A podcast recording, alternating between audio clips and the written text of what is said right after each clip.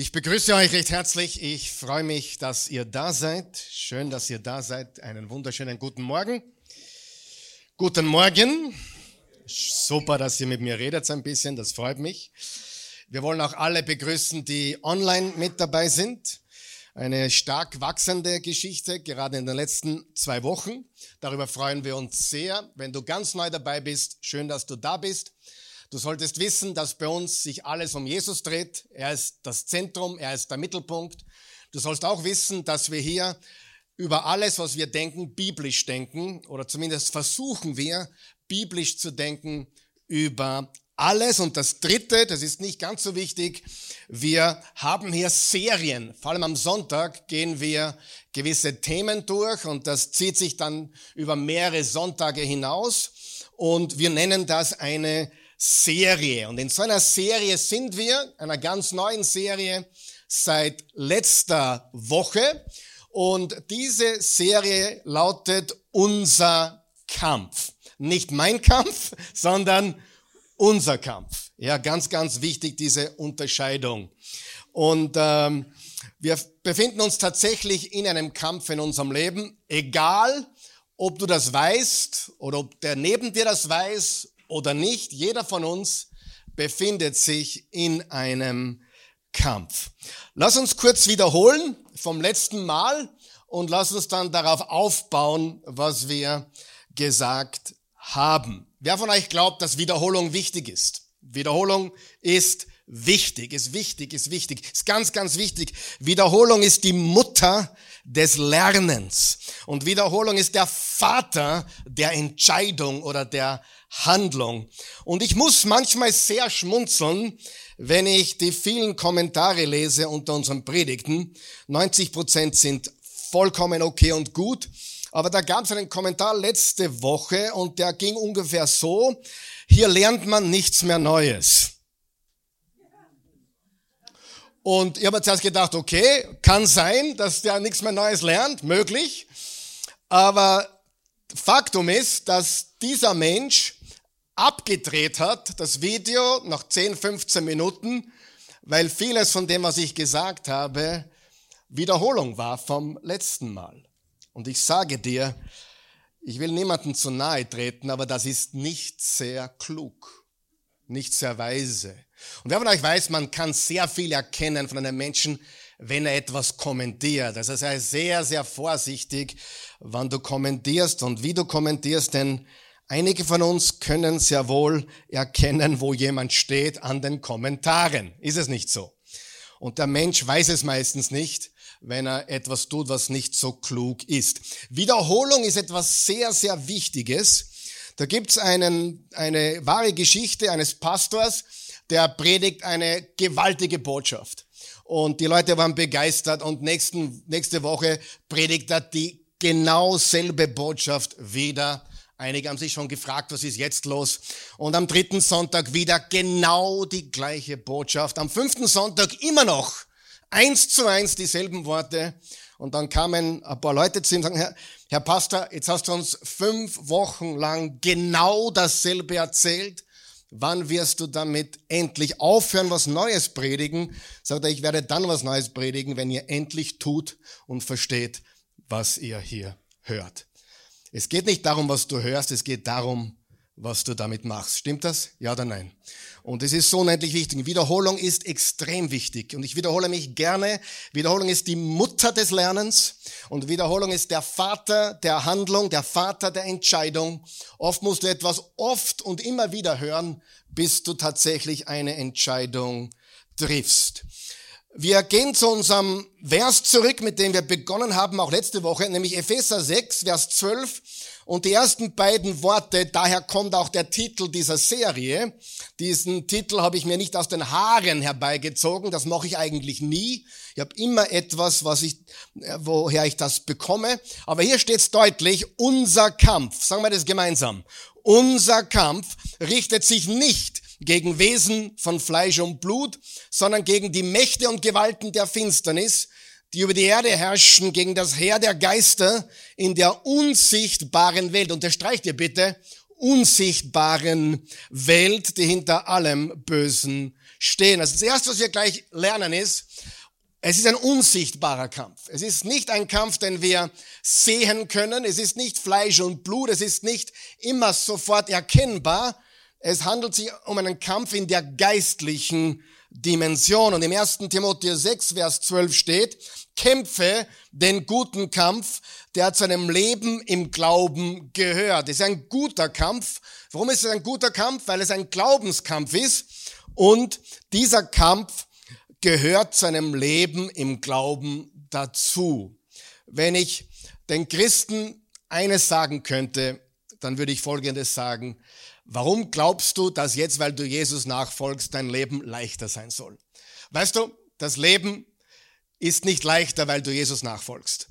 Das Leben kann auch schwieriger werden, wenn du Jesus nachfolgst, aber es ist so viel mehr Freude, so viel mehr Bedeutung, so viel mehr Sinn, aber nicht notwendigerweise leichter. Wer von euch weiß, wenn man es leicht will, wird man nicht Pastor.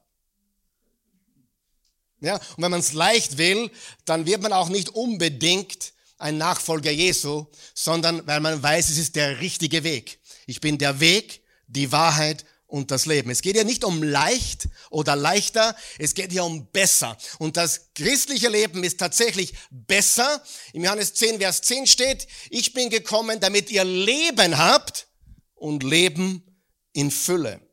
Es ist ein unsichtbarer Kampf, es ist ein realer Kampf, es ist ein guter Kampf und es ist unser Kampf. Im Hebräer 10, Vers 25 steht es so, deshalb ist es wichtig, unsere Zusammenkünfte nicht zu versäumen, wie es sich einige angewöhnt haben. Wir müssen uns doch gegenseitig ermutigen. Unterstreicht ihr das bitte? Wir müssen uns doch gegenseitig ermutigen. Und das umso mehr, je näher ihr den Tag anrücken seht, an dem der Herr kommt. Also wir sehen hier ganz deutlich, dass wir gegenseitige Ermutigung brauchen. Und in der Vorbereitung auf diese Serie und auch auf, auf diese Botschaft heute habe ich viel nachgedacht. Ja, ich denke sehr viel nach. Und zwar der Gedanke, der mich umtreibt, ist, was brauchen wir jetzt? Was brauchen wir jetzt? Was brauchst du? Was brauche ich jetzt? Und ich glaube, ich bin zu einem Schluss gekommen und den möchte ich euch mitgeben heute. Ich glaube, du brauchst mehr als alles andere in dieser Welt heute Weisheit. Aber das ist nicht mein Punkt heute. Heute möchte ich dir sagen, ich glaube, du brauchst mehr als alles andere der Welt Stärke. Du brauchst Stärke. Und ich weiß nicht, ob du das weißt, aber die Gesellschaft von heute ist eine schwache Gesellschaft. Wer weiß das? Eine ganz schwache Gesellschaft. Und das war nicht immer so. Die gute Nachricht ist, dass nach einer schwachen Gesellschaft die Dinge schwer werden, härter werden, komplizierter werden und die Herausforderungen produzieren wieder stärkere Menschen. Wer weiß, dass man in dieser Welt durch Leid und Herausforderung, durch, durch die Dinge, die uns fordern im Leben, stark werden. Stimmt das? Und wenn es uns zu leicht gemacht wird, wenn uns die Dinge am silbernen Tableau serviert werden, dann sind wir gar nicht mehr in der Lage, irgendetwas außerhalb zu bewirken, weil wir schwach geworden sind, weil es bequem ist, weil es komfortabel ist. Die Wahrheit ist, eine schwache Gesellschaft produziert schwere Zeiten. Aber schwere Zeiten produzieren wieder stärkere Frauen und Männer. Und stärkere Frauen und Männer produzieren wieder bessere Zeiten und bessere Zeiten produzieren wieder schwächere Leute. Und das war immer so, das ist immer so, das wird immer so sein und das ist meine Hoffnung. Natürlich könnte es sein, dass wir aufs Ende zumarschieren und alles vorbei ist bald und unser Herr wiederkommt. Könnte sein, muss aber nicht. Muss aber nicht. Amen. Ich habe so viel da oben mittlerweile, wenn Leute sagen, Jesus kommt bald. Jesus kommt bald, aber das bedeutet nicht, dass wir uns nicht überlegen sollen, wie wir jetzt leben sollten. Sieh, mir ist es nicht wichtig, wann er kommt. Mir ist wichtig, dass du bereit bist, dass ich bereit bin, dass wir bereit sind. Es ist nicht wichtig, wann der Einbrecher kommt. Wichtig ist, dass wann er kommt, dass wir ready sind. Amen. Das ist ganz, ganz wichtig. Und zu viele haben die Dinge im Schädel, Endzeit und dies und jenes und was bedeutet Offenbarung 11 und so weiter, ist nicht wichtig. Wichtig ist, dass du ready bist. Und ich kann dir eines sagen, wir brauchen Stärke. Die Wahrheit ist in Christus und wenn du in Jesus Christus bist, bist du stark. Ähm, und Jesaja 54 hat eine Prophetie auf den neuen Bund und zwar in Jesaja 54, Vers 17 hat eine Prophetie auf den neuen Bund in Jesus Christus. Jesaja wird auch der fünfte Evangelist genannt oder der Evangelist des Alten Testaments, weil so viele Prophetien über Jesus drinnen sind. Da steht, keine gegen dich geschmiedete Waffe wird Erfolg haben. Und jede Zunge, die sich anschickt, mit dir ins Gericht zu gehen, wirst du ins Unrecht setzen. Dies ist der Erbbesitz, der Erbbesitz der Diener des Herrn. Wenn du ein Diener des Herrn bist, dann ist das dein Erbbesitz. Ihre Gerechtigkeit kommt von mir, Spruch des Herrn. Wer gibt uns unsere Gerechtigkeit? Der Herr. Und im 2. Korinther 5, Vers 17 steht, ist jemand in Christus, ist er eine neue Kreatur, eine neue Schöpfung, ein neuer Mensch. Das Alte ist vergangen, siehe, alles ist neu geworden. Und ein paar Verse später steht, dass der Vater den Sohn für uns zur Sünde gemacht hat am Kreuz, damit wir die Gerechtigkeit würden, die vor Gott gilt. Also wir sind die Gerechtigkeit Gottes. Wir, wir bemühen uns nicht, dass wir gerechter werden. Wir leben besser und gerechter, weil wir Gerechtigkeit sind. Das ist sehr, sehr wichtig. Und wichtig ist diese Stärke. Und wichtig ist, dass wir im Glauben wandeln. Im 2. Korinther 5, Vers 17 steht, denn wir wandeln im Glauben und nicht im Schauen. Wir wandeln im Glauben. Es ist ein Vertrauensleben. Und es ist wichtig, dass wir im Gebet wandeln und in der Freude wandeln und dass wir in Dankbarkeit wandeln. Im 1. Thessalonicher 5 steht, Vers 16, drei kurze Verse, freut euch alle Zeit, drei Worte. Wann sollten wir uns freuen? Nur wenn die Dinge gut laufen, oder? Freut euch alle Zeit. Freut euch alle Zeit. Und dann im Vers 17 wieder drei Worte. Betet ohne Unterlass. Ich beginne mit Gebet, ich ende mit Gebet am Abend und zwischendurch bin ich in ständigen Kontakt mit meinem himmlischen Vater und mit meinem Erlöser und Erretter, meinem Schöpfer und Erhalter Jesus. Und dann Vers 18, seid in allem dankbar, denn das ist der Wille Gottes in Christus Jesus für euch. Da steht nicht, dass wir für alles dankbar sein sollten, sondern dass wir in allem dankbar sein sollten. Egal was kommt, wir freuen uns. Egal was kommt, wir beten. Und egal was kommt, wir sind dankbar. Wir wandeln im Gebet, wir wandeln im Glauben, in der Freude, in der Dankbarkeit und wir wandeln in Stärke. Epheser 6, da sagt Paulus ganz am Schluss seines Briefes, an seine Freunde in Ephesus. Und schließlich lasst euch stark machen durch den Herrn, durch seine gewaltige Kraft. Mit anderen Worten, er sagt, seid stark in dem Herrn und in seiner Kraft. Haben wir diese Stärke? Wir haben sie in Jesus. Haben wir diese Freude? Wir haben sie in Jesus. Haben wir all diese Dinge? Sind wir gerecht oder werden wir gerecht? Wir sind es. Wir wurden durch sein Werk am Kreuz gerecht gemacht. Von aller Schuld, wie viel Schuld? Aller Schuld freigesprochen. Und juristisch würde ich sagen, schuldig, aber freigesprochen. Das ist das juristische Urteil für jeden von uns. Du bist absolut schuldig, ich bin absolut schuldig, aber durch das, was er getan hat, wurden wir gerecht gesprochen, freigesprochen. Aber ich möchte mich ein bisschen fokussieren. Wir werden wieder über Ablenkung sprechen heute, aber ich möchte reden über das, was wir, glaube ich, wirklich brauchen. Und ich hoffe, du hörst mir zu. Ich habe viel darüber nachgedacht, was ich dir jetzt sage. Und ich glaube, es ist die Wahrheit. Was du brauchst, um in dieser Welt jetzt nicht nur zu überleben, sondern zu überholen, richtig, richtig vorwärts zu kommen, ist mentale Stärke. Du brauchst mentale Stärke. Wenn es stimmt, dass wir in Jesus stark sind, wenn wir, es stimmt, dass wir in Jesus bereits Freude und Friede und Liebe und all diese Dinge haben, dann stellt sich die Frage, warum man das nicht immer bei jedem von uns sieht. Das ist die Frage. Und da geht es um den Wandel. Wir sind gerecht, aber wie wandeln wir? Wir sind stark, weil er mit uns ist, aber wie wandeln wir? Die mentale Stärke. Du wirst mentale Stärke brauchen. Glaub mir das. Sonst werden dich die Medien zerreißen wie sie schon getan haben mit so vielen deiner Bekannten und Verwandten und Freunden. Die Medien werden dich wieder durch den Kakao ziehen, sie werden dich zerreißen. Du weißt nicht mehr, was du glauben sollst. Soll ich das glauben, jenes glauben? Jemand anderer hat kommentiert auf ein Video von mir, der Karl Michael macht sich leicht, die Wahrheit ist nicht so leicht zu deuten. Ich, ich widerspreche dem entschieden. Wenn du die Wahrheit kennst, je, besser, je näher du bei der Wahrheit bist, also ich könnte meine Frau blind riechen und weiß, sie ist die Christi, ja? Warum?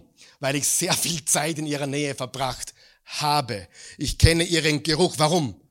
Du brauchst einem Bankangestellten äh, nicht zeigen, wie falsche Geldscheine ausschauen. Nein, der hat sein Leben lang echte Scheine studiert. Und wenn du echte Scheine studierst, fällt dir die Blüte, die Falschnote sofort auf. Es stimmt nicht, dass man Wahrheit nicht wirklich, dass Wahrheit schwer zu finden ist. Das stimmt einfach nicht.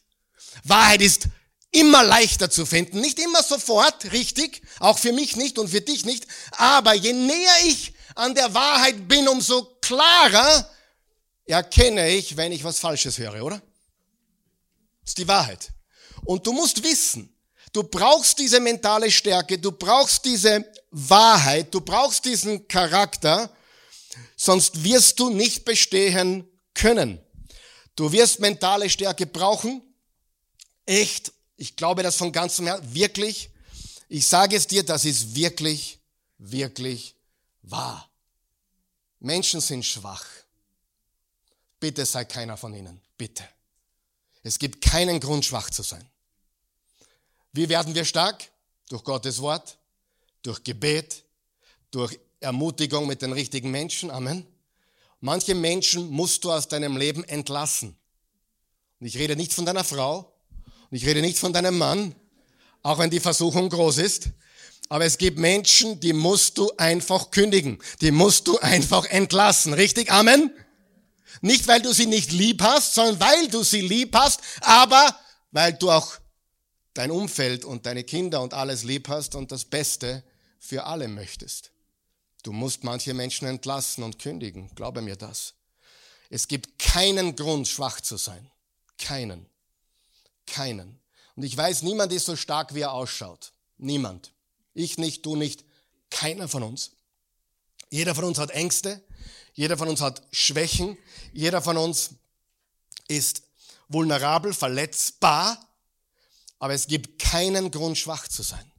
Du kannst stark sein. Hast du mich gehört? Du kannst stark sein. Bitte hör auf, dir einzureden, ich bin schwach veranlagt. Oder das ist meine Persönlichkeit. Ja, ich weiß, es gibt da Unterschiede, aber trotzdem, es gibt keinen Grund, länger schwach zu sein. Werde stark. Paulus sagt, lasst euch stark machen. Lasst euch stark machen durch den Herrn und durch seine gewaltige Kraft. Wer glaubt, dass er kraftvoll ist? Sieh, Faktum ist, wenn du dich schwach siehst, wie denkst du über deinen himmlischen Vater? Wie denkst du über deinen Schöpfer und Erhalter? Wenn du glaubst, du bist schwach und du bist kein Meisterwerk, wie es im Epheser 2, Vers 10 steht, was sagt das über deinen Glauben an den, der dich gemacht hat? Es sagt viel über dich, aber es sagt auch sehr viel, wie du den Vater, wie du Gott siehst. Aber ich will da noch nicht, ich will da noch nicht weitergehen. Auch wenn ich da länger brauche. Mentale Stärke ist das, was du brauchen wirst. Glaub mir das. Sonst wirst du in dieser Welt zerrissen. This is a dog eat dog world. Really. Du brauchst Stärke. Und was dich stark macht, ist auf den Knien und im Wort und in der Gemeinschaft und dass du regelmäßig auftankst. Bitte sei nicht schwach werde stark in dem Herrn und in der Kraft seiner Stärke. Das ist so grundlegend, warum ich mir Gedanken gemacht habe, diese Serie über unser Kampf zu machen. Meine Intention ist ganz einfach, uns vorzubereiten. Ich habe irgendwie das Mandat vom Herrn gespürt, wir müssen uns vorbereiten. Ich glaube das tatsächlich. Wir müssen auf alle Eventualitäten vorbereitet sein. Und nein, ich gehöre nicht zu den Predigern, die sagen, Jesus kommt bald und alles geht den Bach runter und bumm und die Welt ist so böse. Nein, zu denen gehöre ich nicht. Kann Jesus bald kommen und alles den Bach runtergehen? Absolut. Bist du bereit? Aber die Welt, niemand weiß, wie es weitergeht. Weil deine Gedanken und dein Lieblingsendzeitlehrer, da hat es vor 100 Jahren auch solche gegeben, die genau das Gleiche gesagt haben. Vor 100 Jahren. Die YouTube-Videos muss man jetzt, da gab es keine YouTube-Videos, aber die muss man jetzt natürlich beseitigen, weil sie nicht eingetreten sind. Ich, ich traue Jesus zu jedem Moment zu kommen. Aber ich kann auch glauben oder denken, dass es noch ein paar hundert Jahre dauert. Es ist alles möglich. Faktum ist, bist du bereit? Und Faktum ist, wie lebst du jetzt? Und wir müssen vorbereitet sein, egal was kommt. Und es kommen wahrscheinlich nicht so angenehme Zeiten. Ja? Es ist nicht angenehm im Moment. Wir haben Kriege überall. Wir haben sogar Hurricanes, von denen kaum berichtet wird. Acapulco zum Beispiel. Kein Mensch redet darüber. Katastrophe. Fragt man sich warum? Hawaii, Ukraine, Israel. Überall. Es brodelt überall. Und darum sollten wir im Glauben wandeln, im Gebet wandeln und in Stärke wandeln. Weil ich glaube von ganzem Herzen, wir müssen vorbereitet sein, ausgerüstet sein, ausgestattet sein, weil wir Gewinner sind. Wir sind Gewinner und wir können gewinnen und wir werden gewinnen. Und wenn Christen von Gewinnen reden, reden wir nicht davon, dass wir auf Kosten anderer gewinnen. Die gute Nachricht ist, jeder kann mit uns gewinnen, der in Christus ist. Das ist die Mentalität, die wir brauchen. Das ist die Mentalität, die du brauchst. Und ganz ehrlich, ich weiß, ich schimpfe immer über Christen, ich weiß. Aber ich sehe das viel zu wenig unter Christen. Wer, wer, wer wird ihm denn recht geben? Ich sehe es einfach viel zu wenig. Ich sehe diese, diese Stärke, diese Entschlossenheit. Ich sehe viel zu viel Jammern und Murren unter Christen. Sollte das so sein? Es gibt so viele Murrer und Jammerer und äh, Pastor Peter für mich, mein, mein rechter Zehennagel tut mir weh. Ja, ich verstehe dich. Wir können mit, zu Gott mit, mit allem kommen. Amen. Aber ich schließe mich an, was Mutter Teresa gesagt hat.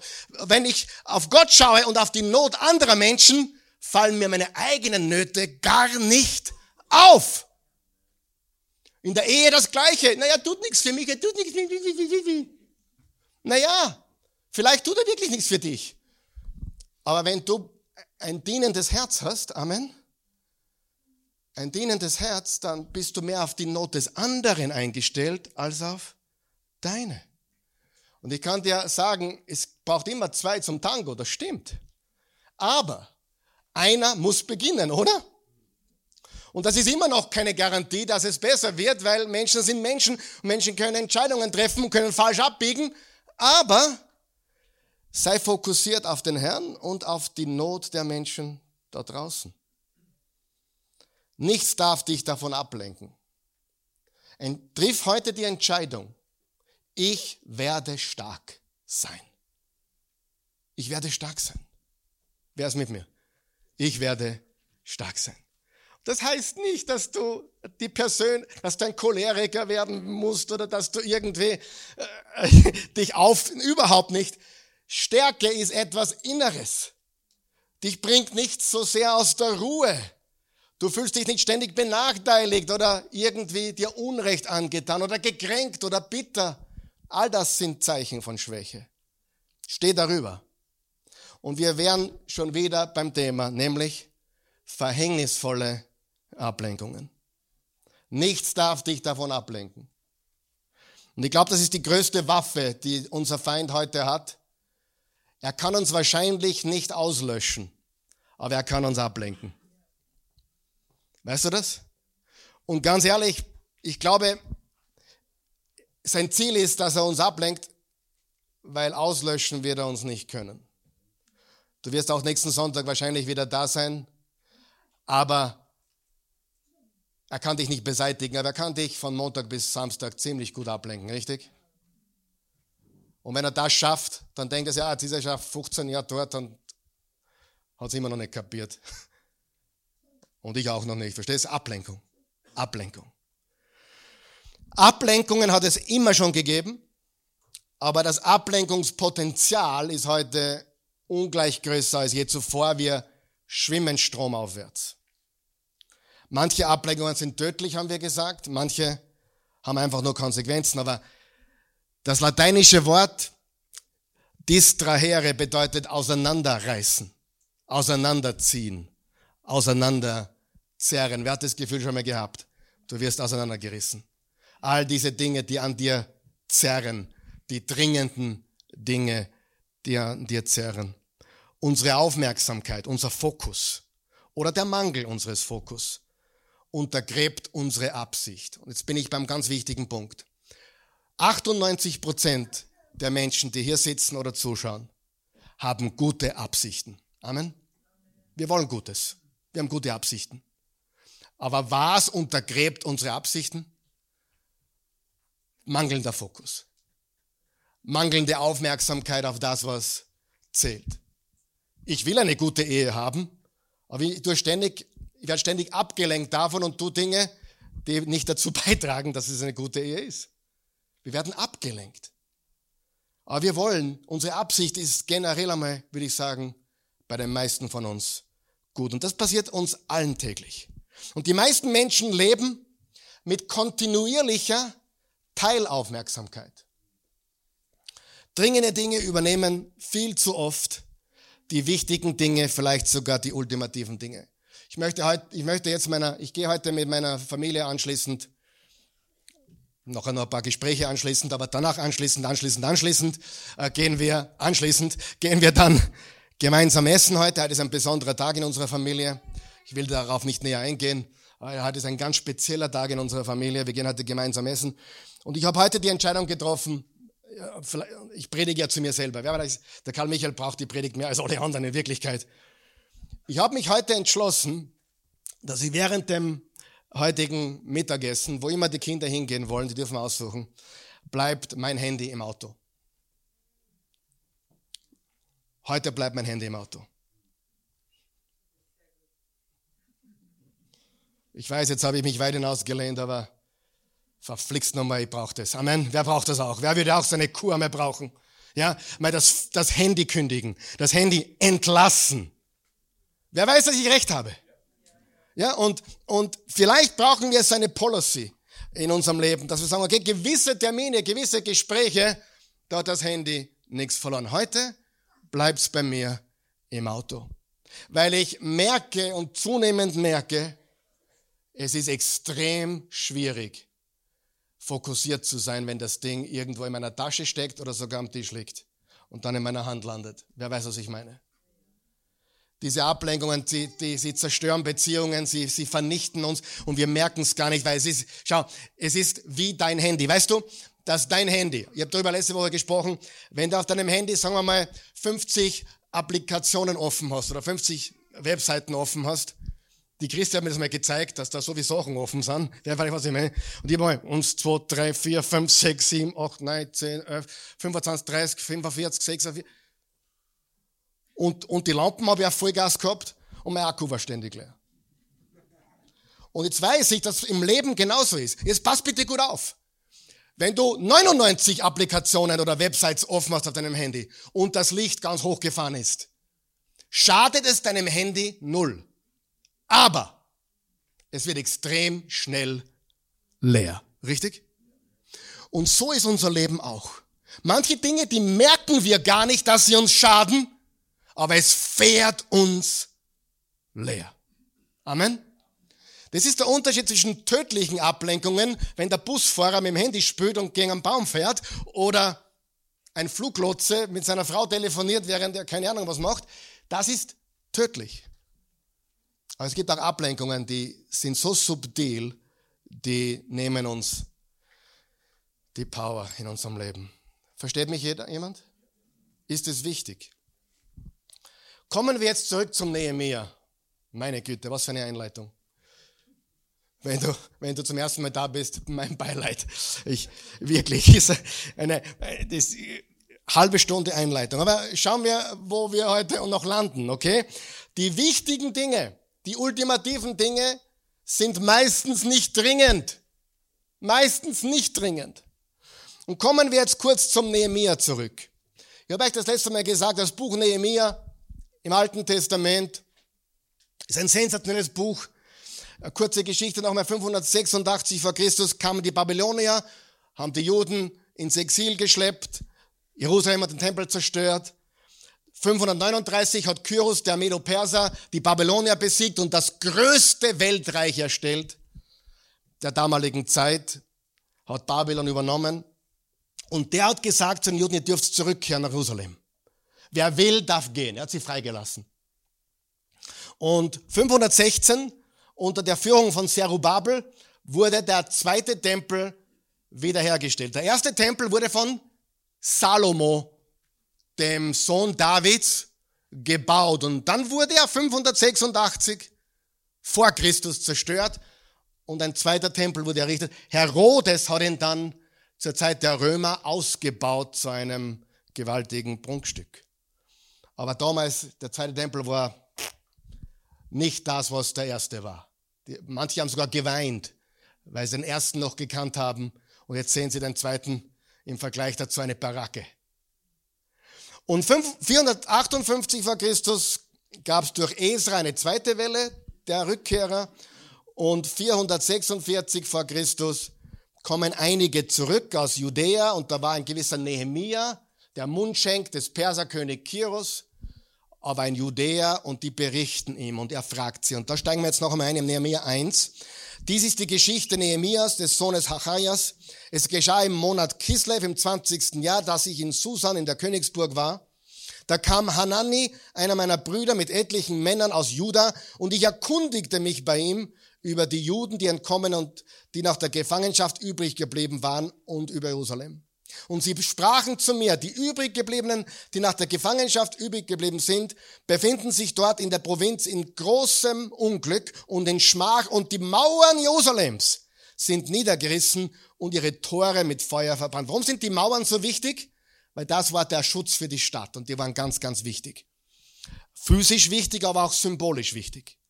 Vers 4, und es geschah, als ich diese Worte hörte, da setzte ich mich hin und weinte und trug Leid etliche Tage lang und ich fastete und betete vor dem Gott des Himmels und sprach, ach Herr, du Gott des Himmels, du großer und furchtgebietender Gott, der den Bund und die Gnade denen bewahrt, die ihn lieben und seine Gebote halten. Furchtgebietender Gott.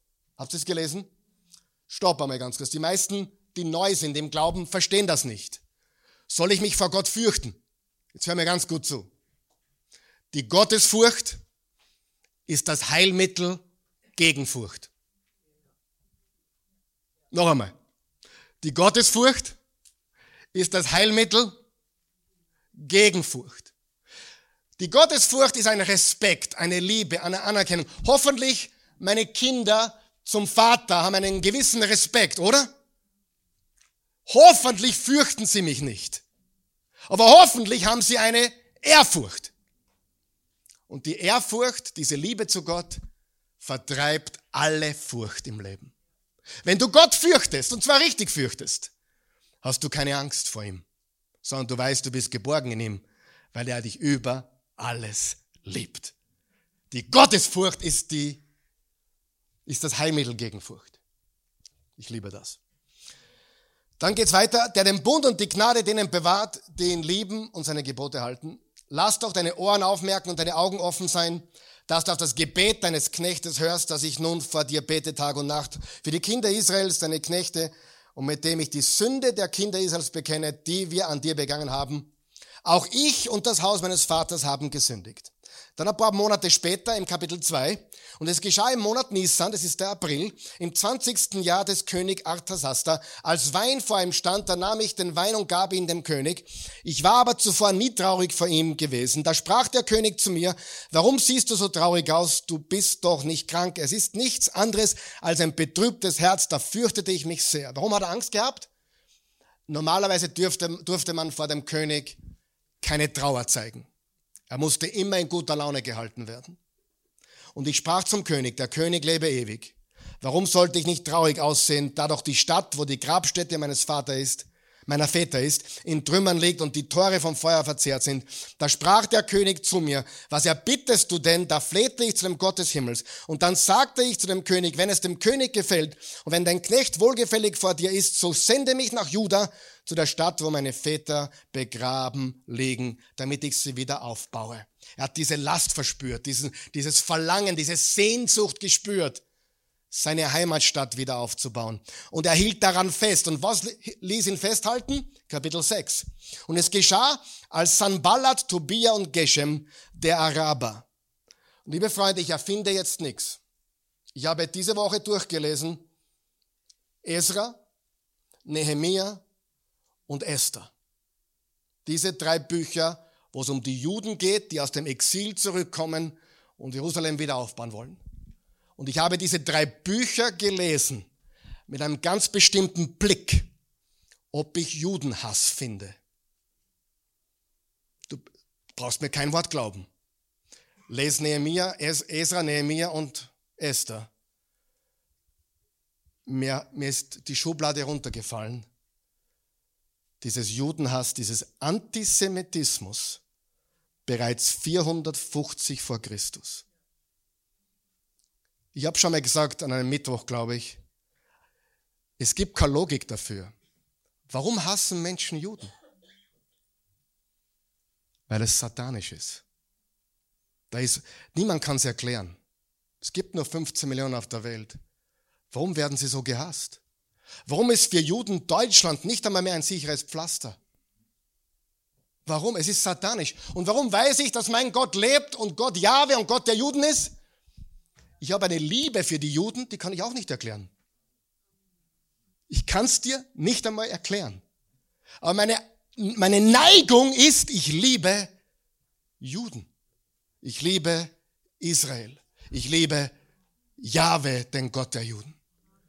Ich glaube von ganzem, hör mir ganz gut zu, ich glaube, das eine ist satanisch und das andere ist eine Liebe, die du nicht erklären kannst, weil sie übernatürlich ist. Meine Liebe zu den Juden ist übernatürlich. Es gibt keinen Grund dafür. Ich kenne persönlich drei vielleicht. Aber ich habe eine Liebe für dieses Volk. Warum? Wir schulden ihnen das Wort Gottes. Sie, wir, der Messias kam von ihnen. Freunde, pass sehr gut auf wo du dich hinleiten lässt die nächsten Wochen in diesem ganzen Medienchaos. Und ich kann es nicht klarer sagen, aber ein Jesus-Nachfolger muss nicht auf der Seite Israel stehen, weil Israel perfekt ist. Never, die sind nicht perfekt. Die haben viel, viel auch getan, was nicht in Ordnung ist. Aber es ist etwas Übernatürliches, weil er ist der Gott Abrahams, Isaaks und Jakobs. Du sagst ja, Abraham hat ja auch Isaac und äh, Ishmael gehabt, richtig. Aber die, es wird ganz deutlich gesagt, der Gott Abrahams, Isaaks, dann gab es Esau und Jakob. Jakob war ein Betrüger und trotzdem hat Gott gesagt, das ist mein Mann.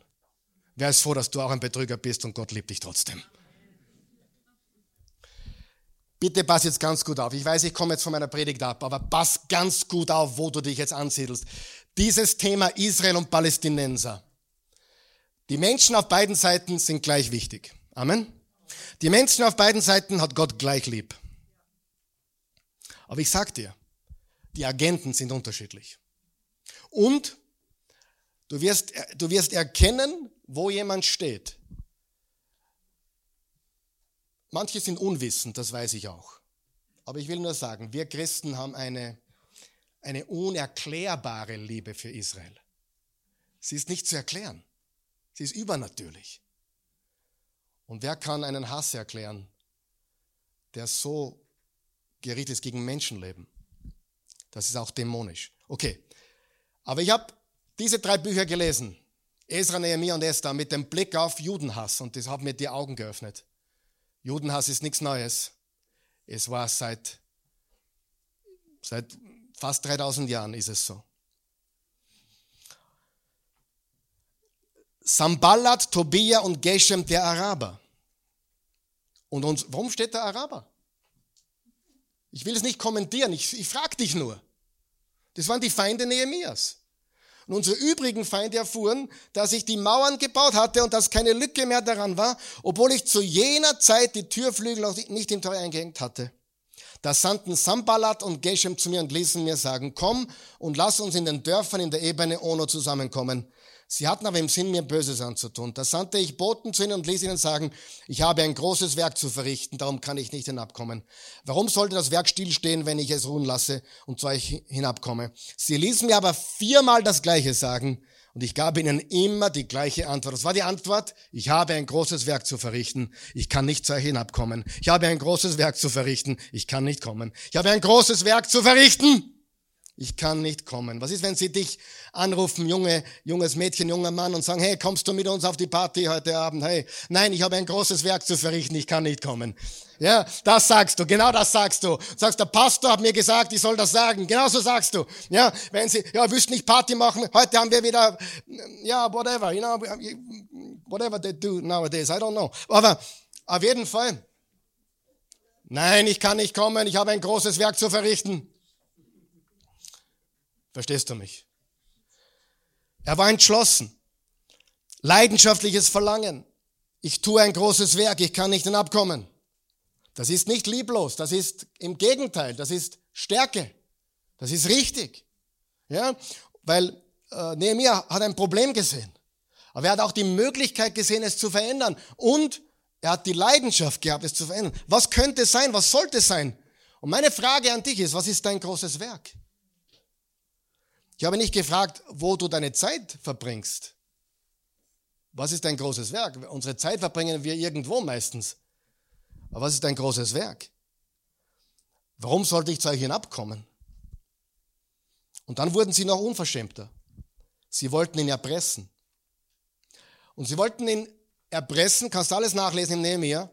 Wir werden dem König sagen, wir werden dem Perserkönig sagen, von dem du alles bekommen hast, der dich der dir die Ressourcen gegeben hat, der, dir, der dich hierher kommen hat lassen, dem du dienst. Wir werden ihm sagen, dass du einen Aufstand planst und ihn stürzen möchtest. Und Nehemiah sagte im Kapitel 8, Vers 8 und 9, ich lese ihm ausrichten, was du schreibst, ist völlig aus der Luft gegriffen. Du hast das alles frei erfunden. So versuchten sie uns einzuschüchtern in der Hoffnung, dass wir die Arbeit abbrechen würden. Doch nun legte ich umso eifriger Hand ans Werk. Und dann haben sie sogar einen jüdischen Propheten bestochen, Geld gegeben, dass er Nehemia verleitet. Nichts konnte ihn ablenken. Nichts konnte ihn ablenken. Freunde, nichts konnte ihn ablenken. Seine Antwort war immer dieselbe. Ich habe ein großes Werk. Ich kann nicht hinabkommen. Hast du ein großes Werk? Warum lassen wir uns ablenken von diesen Dingen? Ich möchte kurz über drei Ablenkungen reden, dann sind wir fertig. Wow, ich habe hab aufgeholt. Halleluja. Drei Ablenkungen, die du hast, die neben mir hatte, die wir alle haben. Erstens, Ablenkung Nummer eins, ich nenne es Nebel. Nebel. Äh, wenn du nicht klar sehen kannst, wer kennt das? Du hast eine Absicht, du hast eine Vision, aber manchmal ist dieser Nebel da. Man kann nicht klar sehen, warum. Es gibt Probleme, die kreieren Nebel. Konflikte, die kreieren Nebel. Probleme anderer kreieren Nebel. Bedrohungen, viele Dinge, die auftauchen, dringende Dinge. Oh, das muss ich tun und jenes. Bis wir draufkommen, nicht alles, was dringend ist, muss getan werden. Hast du das gewusst? Das Telefon läutet. Musst du abheben? Es ist extrem dringend, weil es läutet jetzt. Richtig? Aber muss man abheben? Muss man, keine Ahnung, muss man die Bibel lesen? Nein. Die wartet schon seit ein paar Monaten auf Nachkastel, oder? Die wartet auf dich und die ist auch nicht aufdringlich. Die ist nicht dringend. Wäre es wichtig? Ist Beten dringend? Nein. Ist Beten wichtig? Sieh, die wichtigen Dinge sind nicht dringend. Ist sich gut zu ernähren wichtig? Ist es dringend? Na, kannst heute wieder Schnitzel essen und morgen auch wieder. Es ist nicht dringend, sich gesund zu ernähren, aber es wäre irgendwann einmal wichtig. So viele Informationen. Wer weiß, was ich meine, wenn ich sage Nebel? Der Nebel, der und wir, wir haben eine Absicht, wir haben eine Vision, die Gott uns gegeben hat, die wirklich gewaltig ist. Oder wir sind bei einer Vision dabei, wo wir mitgehen. Aber der Nebel.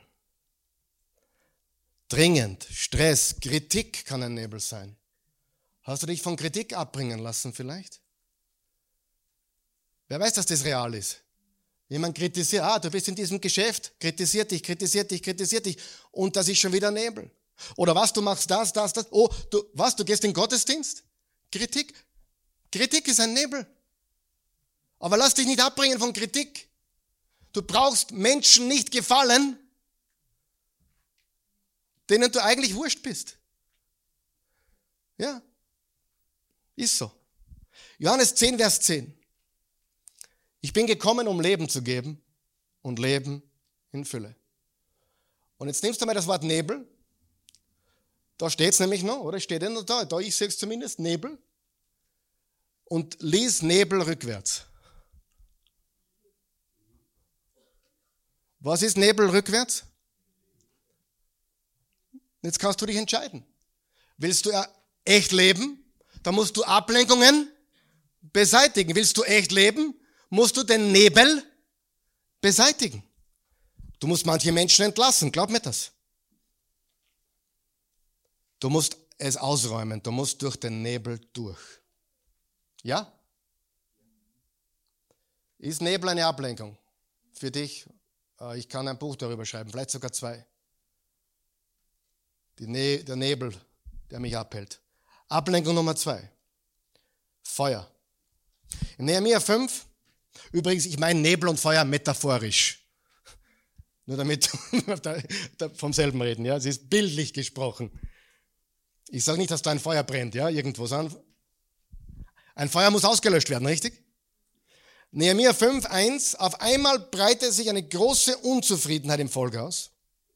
Die Männer beschwerten sich mit ihren Frauen über ihre jüdischen Stammesbrüder.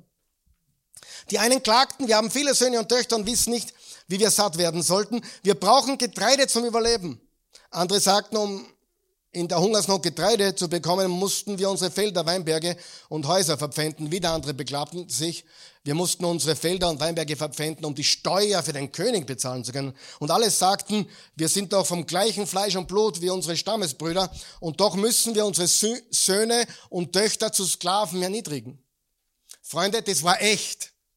Die hatten wirklich Probleme. Diese Leute waren unterdrückt und Nehemiah musste was unternehmen. Dieses Feuer war echt. Und wer von euch weiß, wenn man ein Feuer nicht behandelt, dann eskaliert es. Dann wird es ein Großbrand, ein Flächenbrand.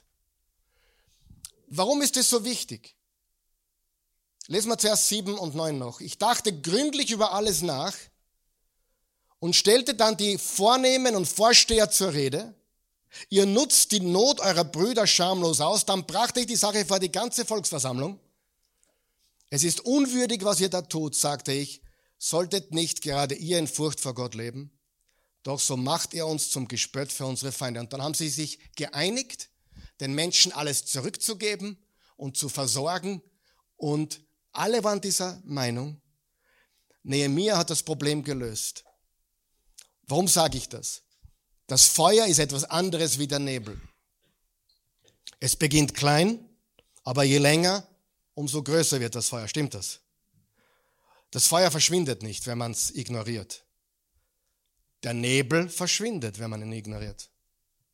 Nebel muss man durch, muss man beseitigen, muss man durchschauen. Den Nebel muss man durchschauen. Das Feuer muss man auslöschen. Weil sonst wird es eine ganz große Bedrohung. Wenn man das Feuer ignoriert, ist es ein großer Fehler. Wenn man den Nebel ignoriert, dann fährt man durch. Dann durchschaut man und fährt durch. So, und was will ich damit sagen, liebe Freunde? Es ist eine wichtige Weisheit. Bist du wach? Die Weisheit ist, was man ignorieren muss und was man nicht ignorieren darf. Es gibt Dinge, die ignoriere ich. Und es gibt Dinge, die kann ich nicht ignorieren. Das ist ein großer Unterschied. Und der Fehler, den manche Menschen machen, ist, es gibt ein Feuer. Und sie schauen weg. Vielleicht auch persönlich. Vielleicht hast du einen Krebs, der behandelt werden könnte. Aber du ignorierst. Du gehst nicht zu denen, die dir helfen können. Was passiert mit dem Krebs? Er wächst. Ja, aber ich ignoriere ihn. Nein. Habe leider, mein erster, einer meiner ersten Pastoren ist mit 57 gestorben. Ein wunderbarer Mann, ein Glaubensmann. Kirche mit 15.000 Menschen, 57. Er hatte Krebs, aber er weigerte sich zum Arzt zu gehen, weil er Gott vertraute.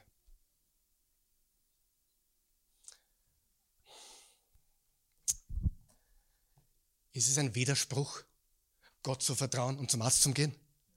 Nein. Überhaupt nicht.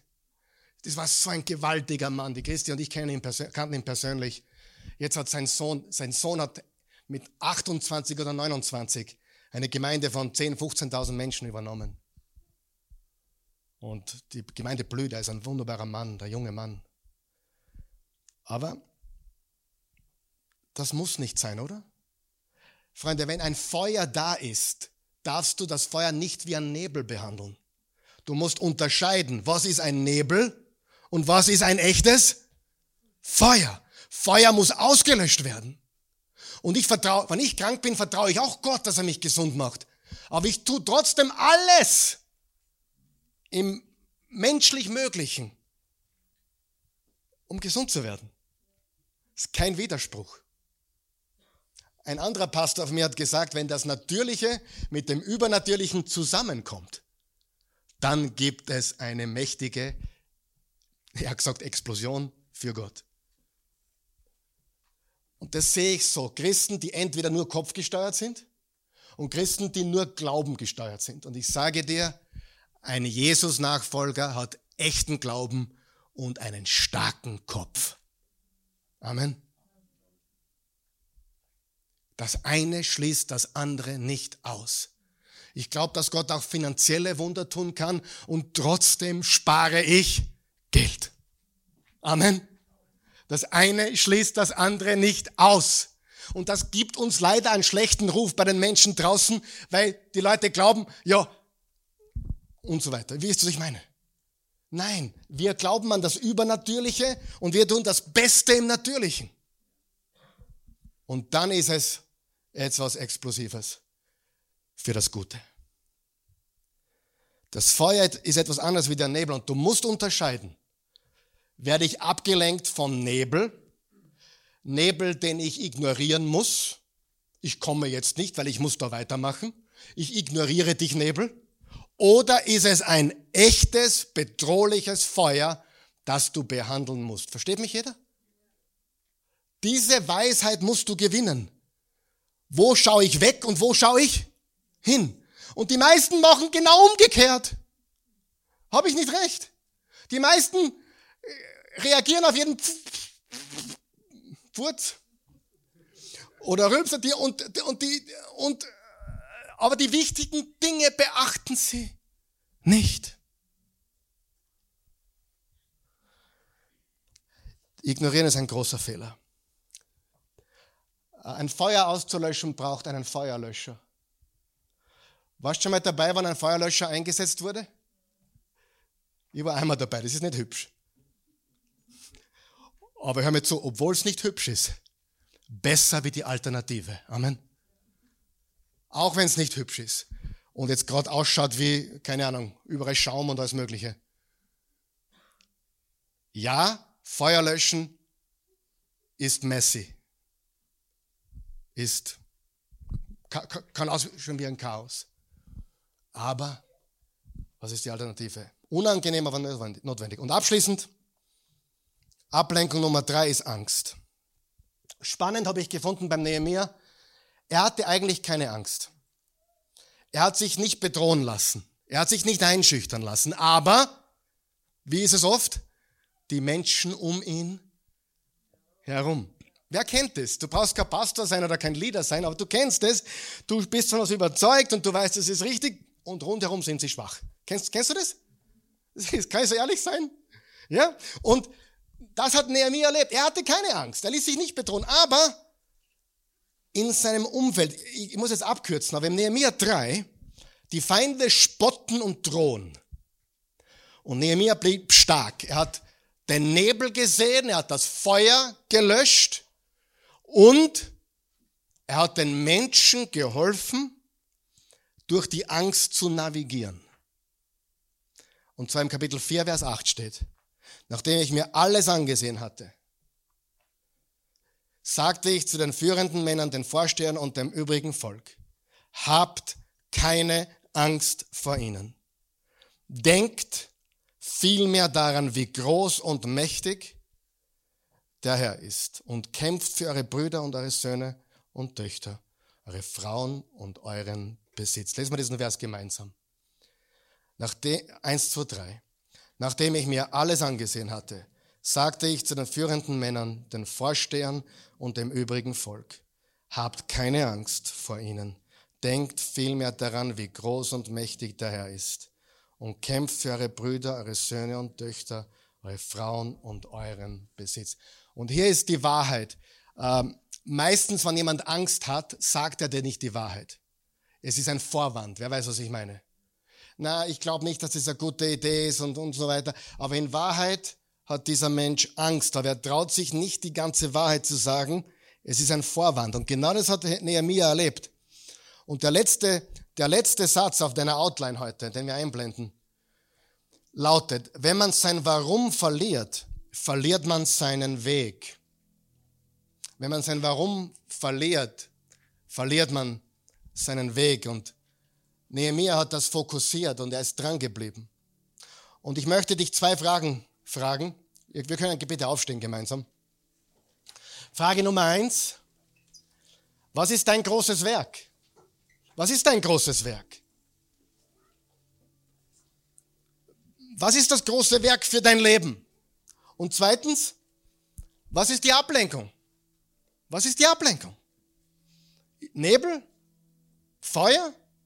Angst? Was lenkt dich ab? Definier es und geh vorwärts.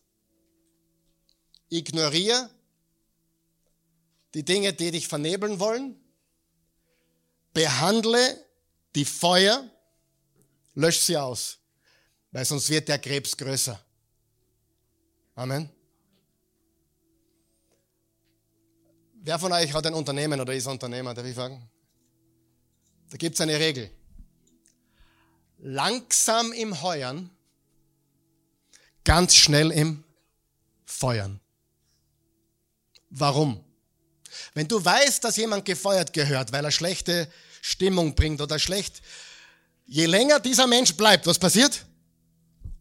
Umso schlimmer, umso größer wird das Problem. Drum, die weisesten Unternehmer nehmen sich mega, mega viel Zeit beim Einstellen und wenn jemand gekündigt wird, auf der Stelle. Warum? Weil ein Feuer, das nicht gelöscht wird, wird größer. Was musst du kündigen in deinem Leben? Was musst du entlassen? Was für Feuer musst du löschen? Langsam im, im Einstellen, schnell im Entlassen. Vater im Himmel, wir danken dir.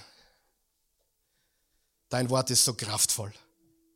Dein Wort hat für jeden Tag unseres Lebens Weisheit und Einsicht und Erkenntnis.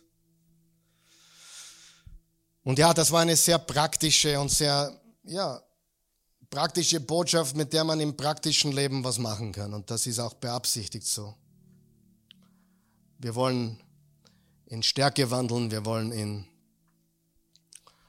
in deiner Kraft wandeln. Wir wollen uns nicht vernebeln lassen von all den Dingen rundherum. Die Feuer im Leben, die werden wir so schnell wie möglich auslöschen, weil sie weggehören. Die, die können wir nicht, nicht dulden. Die müssen, die müssen weg. Sonst werden sie größer. Und die Angst hat keine Kraft in unserem Leben. Du hast uns nicht den Geist der Furcht gegeben, sondern der Kraft, Liebe und Besonnenheit. Herr Jesus, hilf uns, hilf uns Nebel, Feuer und Angst zu besiegen in unserem Leben. Dass wir fokussiert sind auf das, was wirklich wichtig ist, was ultimativ ist. Nicht die dringenden Dinge sollen uns bestimmen, sondern die entscheidenden, wichtigen, ultimativen Dinge sollen unser Leben bestimmen. Danke, Jesus. Ich lobe dich und preise dich. Danke dir für jeden Menschen, der da ist heute. Alle, die diese Botschaft jetzt gehört haben. Wenn jemand da ist, der Jesus noch nicht kennt, so bitte ich dich, Jesus, sprich zu diesem Herzen. Zeige dich als der lebendige, auferstandene Sohn Gottes. Wenn du Jesus annehmen möchtest als Erlöser, dann geben wir dir jetzt die Gelegenheit. Aber ich möchte dir Folgendes sagen. Du musst wissen, du bist ein Sünder. Du brauchst einen Erlöser, einen Retter. Und das ist die Botschaft unseres christlichen Glaubens. Nicht, dass wir perfekt sind, sondern wir sind vergeben. Wir haben neues Leben bekommen, geschenkt, Gerechtigkeit geschenkt. Der christliche Glaube ist einzigartig. Es gibt nichts Vergleichbares. Gott liebt dich. Er hat Jesus gesandt, um deinen Platz am Kreuz einzunehmen. Er ist auferstanden von den Toten und lebt und du kannst mit ihm leben durch den Glauben. Bete mit mir, wenn du das möchtest. Guter Gott, ich komme zu dir im Namen Jesu. Ich danke dir von ganzem Herzen für das stellvertretende Werk am Kreuz. Stellvertretend für mich. Ich hätte das verdient. Ich war verloren. Aber jetzt vertraue ich dir dass du mich gerecht machst. Mich wäscht von weiß, weiß wäscht von aller Schuld. Danke. Jesus, du bist das Lamm Gottes. Geopfert für mich zur Vergebung meiner Sünden. Du nimmst tatsächlich hinweg die Sünden der Welt, meine Sünden. Ich glaube an dich. Ich bekenne dich als Herr. Du bist auferstanden. Du lebst. Lebe jetzt in mir und gib mir die Kraft, so zu leben, wie es dir wohlgefällig ist. In Jesu Namen. Amen. Und für alle, die da sind und die, diese Botschaft, die wir heute gehört haben, ich sage dir ganz ehrlich, wenn heute niemand gekommen wäre, kein einziger Mensch da oder dort. Heute habe ich zu mir gepredigt. Ich gebe ehrlich zu, ich brauche diese Botschaft. Zu viel Nebel. Manchmal ignoriere ich manche Dinge, die eigentlich ein Feuer sind und größer werden. Ich muss sie auslöschen. Und darf ich so ehrlich sein? Manchmal habe ich auch Angst. Aber Angst beherrscht mich nicht. Angst ist kein Problem. Angst ist ein Gefühl, ein Gedanke. Wir überwinden Angst. Es ist kein Problem, dass du nervös bist oder ängstlich bist. Es wäre ein Problem, wenn du dich abhalten, abhalten lässt. Das ist das Problem. Du, wenn du ein Motorrad hast, ich darf leider keins haben, betet für mich. Ich bitte euch, betet für mich um Gnade. Heute Abend bitte, lieber Gott im Himmel, ich bete für den Karl Michael und Gnade bei der Christi, dass er ein Motorrad kaufen darf. Okay? Amen. Aber wenn du, jetzt ehrlich jetzt, wenn du ein Motorrad hast und du hast 0,0 Ehrfurcht, Angst, dann mache ich mir Sorgen. Ein bisschen Respekt muss da sein, oder? Das heißt, Angst ist nicht nur schlecht. Ich bin jeden Sonntag nervös. Ich habe keine Flugzeuge mehr im Bauch, ein paar kleine Schmetterlinge. Aber nichtsdestotrotz, es ist gut. Ich bin froh, dass ich nicht hergehe und sage, das mache ich letzte Woche. Nein, überhaupt nicht. Jedes Mal aufs Neue. Hoffentlich gelingt mir das wieder. Weißt du, was ich meine? Und drum, ja, das betrifft uns alle. Ich, ich, ich predige zu mir.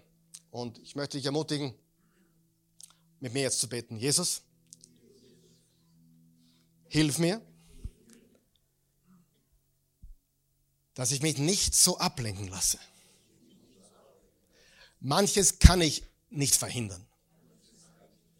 Das ist die Welt, in der wir leben. Aber hilf mir, einfach jeden Tag besser zu werden.